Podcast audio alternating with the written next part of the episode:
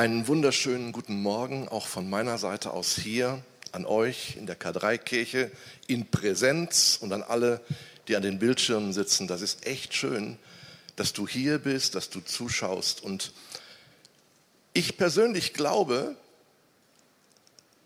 dass keiner von uns heute Morgen einfach nur hier ist. Ich glaube an einen Gott im Himmel, der Dinge vorbereitet, der Herzen vorbereitet. Und ich bin selber gespannt, was Gott mit diesem Thema heute Morgen, vielen lieben Dank, was Gott mit diesem Thema heute Morgen auch mit mir persönlich macht. Denn wir haben im Vorfeld, Marlene und ich, darüber gesprochen. Ich hatte ein paar Ideen für heute Morgen und irgendwie kristallisierte sich raus, es geht heute Morgen um das Thema Angst und das hat mir ein bisschen Angst gemacht, um ehrlich zu sein. Gibt es jemanden hier im Raum, dem dieses Thema Angst völlig lebensfremd ist, wo er sagt, so ein Thema interessiert mich doch nicht? Gibt es jemanden, dann darfst du dich jetzt melden und mit mir den Platz tauschen. Es scheint keinen zu geben. Das war mir auch im Vorfeld klar, weil Angst ist natürlich etwas, was uns ähm, begleitet. Und ich bin heute Morgen nicht angetreten, um dir und mir ein Rezeptbuch gegen Angst zu geben. Ich glaube, A, dass es das so nicht gibt. Und dann wäre ich wahrscheinlich auch der Falsche dafür. Das funktioniert so nicht. Aber ich versuche, und das ist das, was mir wichtig ist heute Morgen, euch ein kleines bisschen rüberzubringen und zu vermitteln, wie ich als Christ, als Mensch, der an Jesus glaubt, versuche damit umzugehen, mit allen Wellen des Lebens. Und wenn du heute Morgen hier bist und hast so mit Gott und mit Kirche und mit Jesus und all diesen Sachen nicht so wirklich was am Hut, kein Problem. Hör einfach zu, vielleicht gibt es auch für dich das eine oder andere, wo du nochmal zum Nachdenken kommst und sagst, ja, das mit dem Glauben, vielleicht ist das ja für mich auch was. Also bleibt hier, wartet die nächsten Augenblicke ab und ich bin gespannt, so gespannt, ähm, was Gott macht. Und vielleicht am Anfang etwas Persönliches. Vielleicht kommt auch zwischendurch immer mal was Persönliches. Ich rede hier nicht, wie ein Blinder von der Farbe spricht. Ich weiß sehr wohl, was es bedeutet, Angst zu haben. Ich habe vor 17 Jahren einen Burnout gehabt, drei Jahre lang. Und ich habe in diesen drei Jahren mit einer permanenten Angst zu tun gehabt. Und ich kann euch gar nicht genau sagen, wovor ich Angst hatte.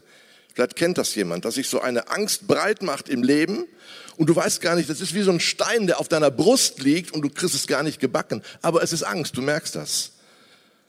Gott sei Dank hat Gott, wir haben gerade das Lied von den Wundern gesprochen, ich glaube an Wunder. Und für mich war das damals nach drei Jahren ein einziges Wunder, dass ich wieder gesund wurde. Und ich bin so dankbar, dass ich hier stehen darf und das so als Zeugnis auch sagen darf. Aber wenn du glaubst, hier stehen Menschen hier auf dieser Bühne, die wissen Bescheid übers Leben. Nein, nein, wir haben das erlebt und wir, wir wissen, ich weiß, was das für ein Thema ist. Bevor ich genau drei Punkte für euch habe, würde ich gerne einsteigen mit vier Dingen, die ich nicht machen werde heute Morgen. Die ich nicht machen werde. Ersten Punkt, den ich nicht, über den ich nicht sprechen werde. Ich werde nicht darüber sprechen, über die normale von Gott dem Schöpfer in uns hineingelegte Angst. Die macht nämlich Sinn. Beispielsweise, du gehst joggen. Haben wir Jogger unter uns? Das ist aber eine unsportliche Gemeinde. Ganz im Vertrauen. Meine letzte Joggingaktion ist zehn Jahre her, also vielleicht auch 20, müsste meine Frau fragen. Also ich bin auch kein Jogger. Aber nehmen wir mal an, du wärst ein Jogger und gehst hier irgendwo durch den wunderschönen Wald und dann siehst du eine, eine Wildschweindame, mit ihren vier, fünf süßen kleinen Wildschweinkindern. Und dann denkst du dir, oh, ich zück mal mein Handy und mach mal ein romantisches Bild. Rate ich dir nicht. Folge deinem ersten Instinkt und lauf weg. Denn diese Mutter hat nichts dafür, wenn du die Kinder fotografierst. Und man könnte auch sagen, die natürliche Angst macht sich auch bemerkbar. Nun mal so als kleines Beispiel für dich. Wenn du ein Fan bist vom FC Schalke 04, da ist keiner hier vermutlich. Wer hat da gelacht? wenn du ein Fan bist vom FC Schalke 04 und sagst, ich werde Farbe bekennen und gehe in die Südkurve bei BVB und werde dort wirklich zeigen, wer ich bin, lass es. Folge deinem ersten Instinkt und tu es nicht. Also das erste, worüber ich nicht sprechen werde, ist die natürliche Angst. Sei dankbar, dass du sie hast und zerdrück sie nicht weg. Das zweite, über das ich nicht sprechen werde, ist so eine, ich nenne es mal, generalisierte Angststörung. Das ist das, was ich vor 17 Jahren hatte. Ich hatte eine Angststörung und wusste nicht, wo die herkam. Darüber spreche ich nicht, weil es ist ein eher therapeutisches Thema. Ich spreche auch nicht über Panikattacken. Schon mal von gehört? Und ich spreche aus zwei Gründen nicht darüber. Erstens, weil es A, auch ein Thema ist, wo, glaube ich, Therapeuten gefragt sind. Und zweitens spreche ich auch nicht darüber, weil ich es aktuell kenne. Ähm, wenn man über sich selber spricht, dann macht man ja oft so, dann öffnet man sich und steht in der Gefahr, dass von Menschen sehr viel über einen wissen. Aber das ist mir irgendwie egal, weil ihr wissen dürft, dass ich zum Beispiel, ich habe eine Panikattacke in meinem Leben bis heute. Ich bin ein leidenschaftlicher Autofahrer. Aber sobald ich mit meinem Auto auf eine Autobahn fahre, bekomme ich Schweißausbrüche, bekomme Angstzustände und ich weiß nicht, woran es liegt, bis heute nicht. Ich weiß, was es aber heißt, eine Panikattacke zu haben. Aber ich spreche da nicht drüber, jetzt, um zu sagen, was man dagegen tut, weil das wäre irgendwie nicht redlich. Oder wisst ihr, wie ich es meine? Und auch das ist ein Thema, wo, glaube ich, das ist heute Morgen nicht dran. Und viertens, ich spreche auch nicht über Phobien. Auch das kann, kann angstmachend sein. Also wenn du jetzt in das Badezimmer gehst und da eine Spinne siehst und laut anfängst zu schreien, mach dir keine Sorgen, du bist völlig gesund. Das geht den meisten Frauen so. Jetzt müsste doch ein Aufschrei kommen. Ich hasse Spinnen, ihr glaubt gar nicht, aber deswegen habe ich keine Phobie. Aber es gibt Menschen, die haben wirkliche Phobien und das ist ganz schlimm für sie und das braucht auch ein Stück weit Unterstützung von außen. Also vier Dinge, über die ich nicht sprechen werde. Aber ich möchte gerne sprechen über, über einen Umgang mit, mit Ängsten im Allgemeinen. Und das ist das, worauf meine erste Frage auch hinzielt. Kennst du dich mit Ängsten aus? Ja, ich glaube, wir kennen uns mit Ängsten aus. Wir haben vielleicht gerade Angst davor, dass der Krieg in der Ukraine zu einem Flächenbrand in Europa wird. Wir haben Angst davor, dass wir die Energiekosten nicht mehr bezahlen können. Wir haben Angst vor Inflation und Preisanstieg. Das Ansbach-Institut hat eine Umfrage gemacht in Deutschland, dass 70 Prozent der Deutschen innerhalb dieser Umfrage jetzt gesagt haben, wir wissen nicht, ob wir das alles in Zukunft noch bezahlen können. Da ist eine Angst, eine reale Angst da. Völlig klar. Du hast vielleicht Angst vor einer neuen Corona-Welle, Angst vor Krankheit, Tod, vor Verlust deiner Arbeit, Angst um die Zukunft deiner Kinder und deiner Enkel. Es gibt so viele, da könnte man eine Liste machen, wofür wir Angst haben. Das ist alles reale Dinge. Das ist ja kein Hirngespinst, nachvollziehbare Dinge. Und die möchte ich auch als Christ nicht einfach so vom Tisch wischen und sagen, Jesus macht alles gut. Ja, das glaube ich tatsächlich. Aber es wäre jetzt zu einfach. Vom Tisch wischen und sagen, das macht Jesus schon. Aber wenn ich so drüber nachdenke, das macht Jesus schon. Davon bin ich überzeugt. Er macht das. Und ich will euch erzählen, warum er das macht. Und wie ich versuche, ich selber mit diesen Dingen umzugehen. Ich habe letzte Woche von der AVU meine Firmenenergiekosten genannt bekommen. Das war so ähnlich, Andreas, wie ihr als Kirche das bekommen habt. Ich musste mich ganz kurz setzen und habe mir dann gedacht, komm, voran, weiter. Aber das ist schon ein Schock manchmal, das verstehe ich gut. Ich gehe mit der Angst folgendermaßen, versuche ich umzugehen. Punkt eins: Ich bin mit meiner Angst nicht allein. Da steht's. Ich bin mit meiner Angst nicht allein. Wenn du zum Beispiel in das Buch der Christen, in die Bibel reinschaust, dann würde man ja vielleicht denken, das ist so ein Buch, wo alles perfekt ist. Das ist das Buch der Christen. Manche Christen tun ja auch so, als wenn sie perfekt wären. Ich entschuldige mich für jeden, der das tut, weil wir sind nicht perfekt. Und wenn du in dieses Buch der Christen reinschaust, dann stellst du fest, dass in diesem Buch sehr viele Menschen sind, die mit Existenzangst zu tun haben. Das Beispiel, nein, ich nehme keine Namen, weil das, vielleicht kennst du den gar nicht. Doch, ich sag noch mal einen Namen. Da gab es einen Mann, Gideon hieß der, der hat sich verkrochen in irgendeine Höhle und hat da versucht, was anzubauen. Macht nicht so viel Sinn, aber der hatte so viel Angst vor den Feinden. Und da gibt es Leute mit Angst vor Versagen, Angst vor Ablehnung, Angst vor Bindungen und so weiter. Leute, die Angst hatten vor dem Tod. In diesem Buch findest du so viel Unvollkommenes. Und deswegen, ganz ehrlich, das ist jetzt kein billiger Trost. Aber wenn ich als Christ lese, was, in den, was die Menschen der Bibel für Ängste hatten, für Schwierigkeiten hatten, dann ist es schon für mich ein Trost zu sagen, ich bin ja gar nicht allein mit meinen Sachen. Kennst du das Gefühl, dass du irgendetwas sich übermächtig in deinem Leben darstellen will und du fast schon ein schlechtes Gewissen bekommst, weil du denkst, wie kann das sein, dass ich so eine Angst habe? Du, das kann sein. Und du bist nicht allein mit deiner Angst. Und ich finde es so schön, dass Jesus selber uns etwas über die Angst in der Bibel erzählt.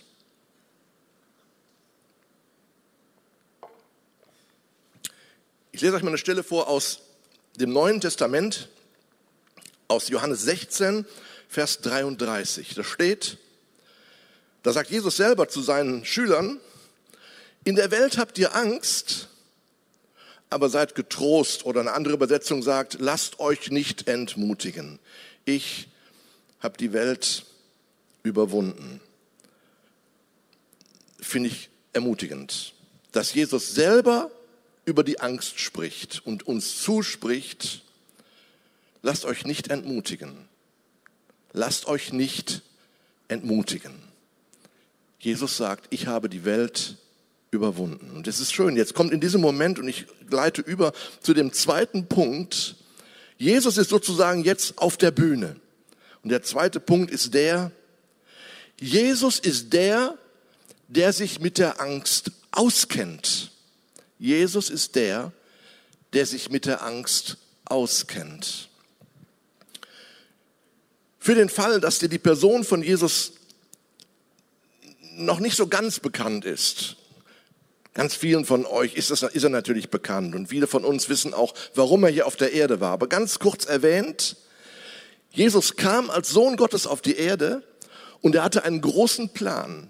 Und der Plan sollte an einem Kreuz enden, wo er gestorben ist und wo er gestorben ist als Sohn Gottes für die Schuld aller Menschen, für das, was wir falsch gemacht haben. Das hat er sozusagen auf sich genommen an diesem Kreuz. Das war der große Plan. Und kurz bevor dieser große Plan sozusagen in Erfüllung ging, kurz bevor er an dieses Kreuz ging, passiert Folgendes. Und das lese ich euch vor. Ganz interessante Situation, was da passierte. Drei, vier Verse mehr, aber ich glaube, ihr versteht, warum ich das vorlese. Lukas 22, 39. Also es waren wenige Stunden, bevor Jesus Christus verhaftet wurde, wenige Stunden, bevor er an dieses Kreuz ging gefoltert wurde und Schlimmes erlebt hat. Er verließ die Stadt, ging zum Ölberg hinaus und seine Jünger, also seine Jünger, das waren seine Schüler, begleiteten ihn. Dort angekommen sagte er zu ihnen, betet darum, dass in der kommenden Versuchung ihr widerstehen könnt. Er entfernte sich ein kleines Stück, kniete nieder und betete, Vater, wenn es dein Wille ist, dann lass diesen bitteren Kelch des Leidens an mir vorübergehen aber nicht was ich will, sondern was du willst, soll geschehen. Da erschien ein Engel vom Himmel und gab ihm neue Kraft. Jesus litt Todesängste und betete so eindringlich, dass sein Schweiß wie Blut auf die Erde tropfte. Jesus Christus hatte eine Angst, ich vermute, eine Angst, die du und ich in unserem Leben noch nie hatten. Sein Blut, sein Schweiß wurde wie Blut. Er war völlig außer sich vor Angst. Er kennt sich mit Angst aus. Und deswegen wird er nicht, wenn du Angst hast, wenn du Angst hast, wenn du Angst hast, wird er nicht zu dir sagen, Mann, jetzt stell dich doch nicht so an. Sei doch kein Angsthase. Jetzt machst du aber wieder mal einen auf Drama Queen. Oder ganz fromm. Ach, so wenig Glauben hast du? Das ist ja tragisch. So ist Jesus nicht. Überhaupt nicht. Jesus ist einfach anders.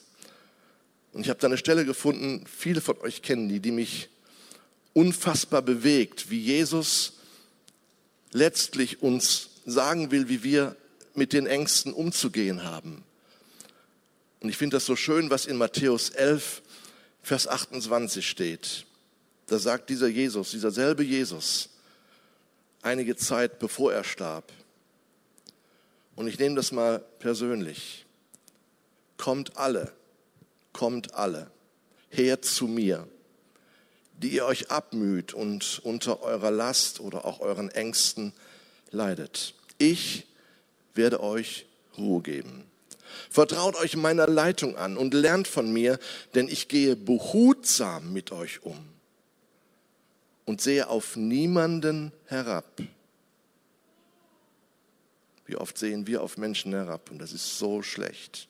Jesus sagt, ich sehe auf niemanden herab. Wenn ihr das tut, dann findet ihr Ruhe für euer Leben. Wisst ihr, was das für mich heißt?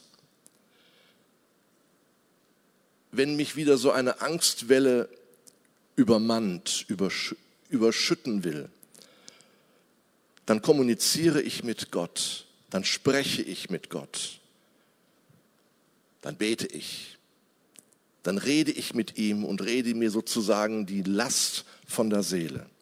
Ich weiß nicht, ob du das kennst.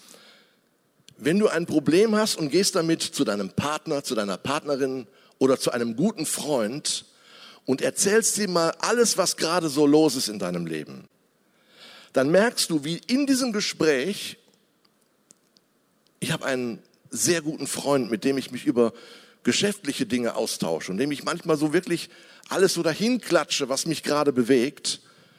Und wenn ich das gemacht habe, dann ist das Problem das gleiche geblieben, aber die Tatsache, dass ich mich mal ausgedrückt habe, es über meine Lippen gebracht habe, macht was mit mir.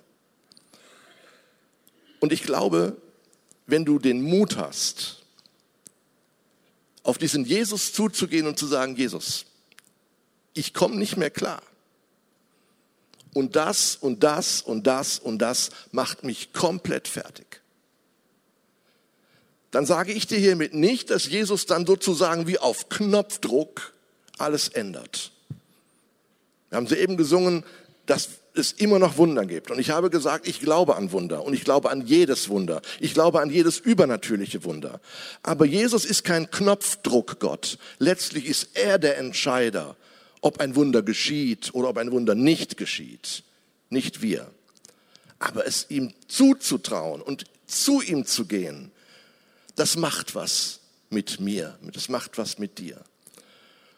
Und es ist erwiesen, leider so, in der christlichen Welt, dass Gebet auf dem Rückzug ist. Persönliches Gebet ist auf dem Rückzug. Und vielleicht liegt es auch mit daran, dass wir uns so viele Sorgen machen. Ich weiß es nicht. Du weißt am besten, wie oft du, wenn du Christ bist, auf diesen Jesus zugehst. Und wenn du noch kein Christ bist, dann ist das einfach mal so ein Rat von einem etwas ergrauten Menschen. Geh mal zu diesem Jesus und vertraue dich ihm an. Und jetzt komme ich zu, zum, zum letzten Punkt. Der dritte Punkt ist der, Jesus ist der, der Angst in Hoffnung und Zuversicht umwandeln möchte. Ist doch das, was wir wollen, oder? Viele unserer Ängste, wir haben soeben über Krieg, über Energie und was alles gesprochen, die können wir nicht ändern. Das können wir nicht beeinflussen. Aber weißt du, was wir können? Wir können unsere Blickrichtung ändern. Einen schönen Spruch gelesen, manchmal stillt Jesus den Sturm um uns herum noch nicht. Aber er stillt den Sturm und die Angst in uns. Blickrichtung ändern. Blickrichtung Richtung Kreuz. Eine veränderte Blickrichtung macht alles aus. Der Psalmist sagt mal im Psalm 91, und das ist so eine veränderte Blickrichtung. Wer unter dem Schutz des Höchsten wohnt, der kann bei ihm dem Allmächtigen Ruhe finden. Wie ein Vogel seine Flügel ausbreitet über die Jungen, so wird er auch stets sich hüten und dir nah sein. Seine Treue umgibt dich wie ein starker Schild und du brauchst keine Angst zu haben. Ich habe eine nette Geschichte gelesen. Ich glaube, es war sogar gestern Morgen erst, wo ich die gelesen habe. Ja, stimmt, wir haben die gemeinsam gelesen, Regina und ich, zusammen den Tag angefangen haben. Tolle Geschichte. Künstler wurden aufgefordert, das, Bild, das Wort Frieden auf eine Leinwand zu projizieren. Sie sollten sich Gedanken machen, wie würden sie Frieden auf die Leinwand projizieren. Und da waren Preisrichter, die das nachher prämieren wollten. Es gab dann die Zeit des Malens und irgendwann war das dann zu Ende und dann gingen die Preisrichter von Bild zu Bild. Und da waren Bilder von Sonnenuntergängen über dem Meer. Ist das kein friedliches Bild? Da waren Bilder von einer Alpenhütte, im Hintergrund das Alpenglühen und davor saß der Bauer mit der Pfeife. Friedliches Bild. Und so gab es ganz viele friedliche Bilder. Und dann gingen die Juroren weiter und dann kamen sie zu einem Bild, wo sie verstutzt stehen blieben. Dieses Bild zeigte brausendes Meer. Es zeigte Wellen, die gegen die Klippen klatschen. Es zeigte Blitze. Es war ein Bild des Grauens, könnte man sagen. Ein Bild, das Angst einflößt. Und dann kam das Ergebnis. Die Richter sagten, die Preisrichter sagten, wer denn wohl gewonnen hatte. Und diese lieblichen Bildmaler waren natürlich sicher Wahrscheinlich wird es der Sonnenuntergang werden. Den macht man ja immer so, wenn man so was macht. Die Richter sagten nein. Das Bild vom tosenden Meer, das Bild der Blitze, das Bild der Unruhe, das Bild der Angst hat gewonnen. Und die anderen Maler sagten, wieso hat dieses Bild gewonnen? Ganz einfach, der, die Richter hatten ein kleines Detail entdeckt. In der Klippe war eine Spalte. Und in der Spalte war ein Adlernest. Und die Adlermutter breitet ihre Flügel aus, und das ist in der Natur so. Und der ganze Sturm, die ganze Angst, das Ganze, was so Angst einflößt, kommt zu dem Adler. Und dann hatte der Maler noch was gemacht. Hinter den Adlerflügeln waren die Kleinen und die schliefen die waren einfach eingeschlafen, weil der Adler, die Adlermutter alles abgeprallt hat. Weißt du, du und ich, wir schaffen das nicht immer so, uns so auf diesen Jesus zu verlassen. Aber ich finde das Bild so schön. Ich kann mir das richtig vorstellen, wie die Wellen und der Wind und all das auf diesen Adler zukommen und er mit seinen ausgebreiteten Flügeln sagt, ich lasse nichts an meine Kinder kommen. Nichts. Ich beschütze sie. Übrigens ist das, was Jesus dir heute Morgen sagt. Auch wenn es vielleicht nicht immer das ist, was du fühlst, aber es ist die Wahrheit, dass er sagt, ich beschütze dich. Ich bin bei dir. Ich bin für dich. Als König David, der wahrscheinlich bekannteste König Israels, gelebt vor circa 1000 Jahren vor Christus, auf der Flucht war vor einem Feind, da betet dieser König David im Psalm 57, erbarme dich über mich, o oh Gott, erbarme dich. Bei dir suche ich Zuflucht und Schutz. Wie ein Vogel sich unter die Flügel seiner Mutter flüchtet, so will ich mich bei dir bergen, bis die Gefahr vorüber ist. Zu Gott dem Höchsten schreie ich zu ihm, der alles für mich zu einem guten Ende führt. Vom Himmel her wird er mir seine Hilfe schicken. Ja, Gott wird zu mir halten. Er ist treu. Vielleicht brauchen wir heute Morgen einfach nur einen Wechsel des Blickes auf die Dinge, die uns beschäftigen. Vielleicht brauchen wir eine Veränderung.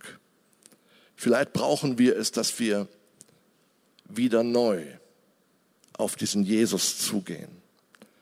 Vielleicht brauchen wir es, dass wir erstmalig zu diesem Jesus sagen, hey, ich habe den Eindruck, dass ich dich brauche. Zeig mich dir, ob du wirklich der Sohn Gottes bist, der für mich gestorben ist, der alles gut machen möchte. Du musst eine Entscheidung natürlich treffen, wie du damit umgehst. Ich muss das jeden Tag tun. Das ist ja nicht so eine pauschale Entscheidung, sondern ich muss das jeden Tag neu mir wirklich sagen. Und manchmal funktioniert es nicht. Aber ich glaube, die Änderung der Blickrichtung macht schon sehr viel aus. Bevor ich gleich mit einem Segen schließe, noch ein kurzer Gedanke.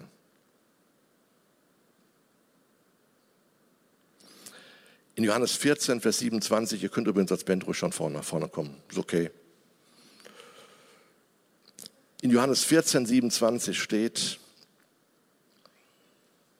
auch wenn ich nicht mehr da bin, wird doch der Friede bei euch bleiben. Ja, meinen Frieden gebe ich euch, einen Frieden, den euch niemand sonst auf der Welt geben kann. Deshalb seid nicht bestürzt und habt keine Angst. Ihr wisst ja, oder manche wissen das vielleicht, dass das Neue Testament in einer griechischen Sprache geschrieben worden ist. Und das griechische Wort kann nur das deutsche Wort Friede übersetzen. Einfach das Wort Friede. Aber Jesus hat in einer Zeit gelebt, als man in Israel ein aramäisches Hebräisch sprach. Und wenn man dann mal nachschaut, in einem, Wörterbuch, in einem Wörterbuch, was dieses hebräische Wort Shalom, ihr kennt das alles, so begrüßt man sie immer in Israel, Shalom. Was dieses Wort wirklich aussagt, das geht viel weiter als Friede. In einem Wörterbuch, wo das so ein bisschen erklärt wird, wird dieses Wort beschrieben als Vollständigkeit, Erfolg, Sicherheit, Ruhe, Unversehrtheit, Zufriedenheit, Wohlbefinden, Friede in Beziehungen, Gesundheit, Friede anstelle von Krieg. Ihr merkt, wenn Jesus gesagt hat, Shalom, dann war das viel, viel, viel mehr.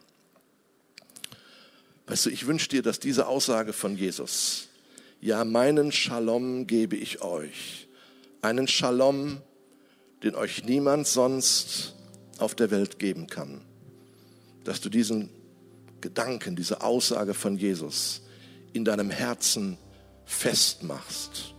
Erstmalig, neu, immer wieder. Du und ich, wir können vieles, was auf dieser Welt gerade läuft, wirklich nicht ändern. Aber wir können den Shalom von Jesus in uns aufnehmen und in diesem Shalom leben. Und ich muss mir das echt jeden Tag sagen. Aber ich glaube, es funktioniert, weil Jesus verbindlich, ehrlich, zuverlässig und gut ist. Und weil dieser Jesus dich liebt, so wie du bist, mit all deinen Fragen, all deinen Ängsten, mit all dem, was dich ausmacht. Und ich würde euch gerne segnen und ich bitte euch, dazu aufzustehen.